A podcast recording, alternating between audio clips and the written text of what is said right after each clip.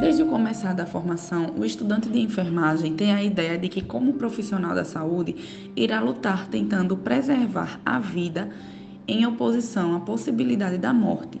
A partir de sua formação, os profissionais vão se sentindo compromissados com a vida, e é para a preservação desta que se sentem capacitados. Sua formação acadêmica é fundamentada na cura e nela está sua maior gratificação. Assim, quando em seu cotidiano de trabalho necessitam lidar com situações de que envolvem a morte e o morrer em geral, sentem-se despreparados e tendem a se afastar delas. A equipe de enfermagem deve ser treinada para lidar com a situação da doença terminal e o processo de morrer, compreendendo apenas a própria existência e a morte. É possível fazer cursos de extensão e até pós-graduação sobre a morte e garantir a qualidade dos cuidados para doentes terminais em suas famílias.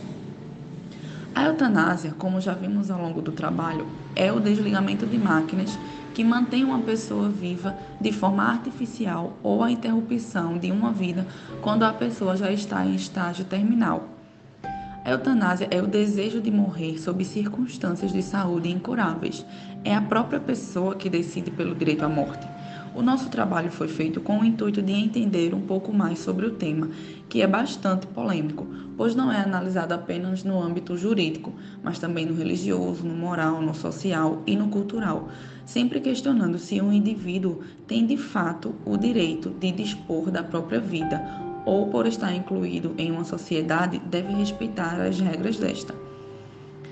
Ainda há muito que ser debatido pois não há como dizer se o homem tem o total poder sobre seu corpo e se a compaixão e piedade devem ser observados no caso de alguém tirar a vida do outro sobre esse pretexto.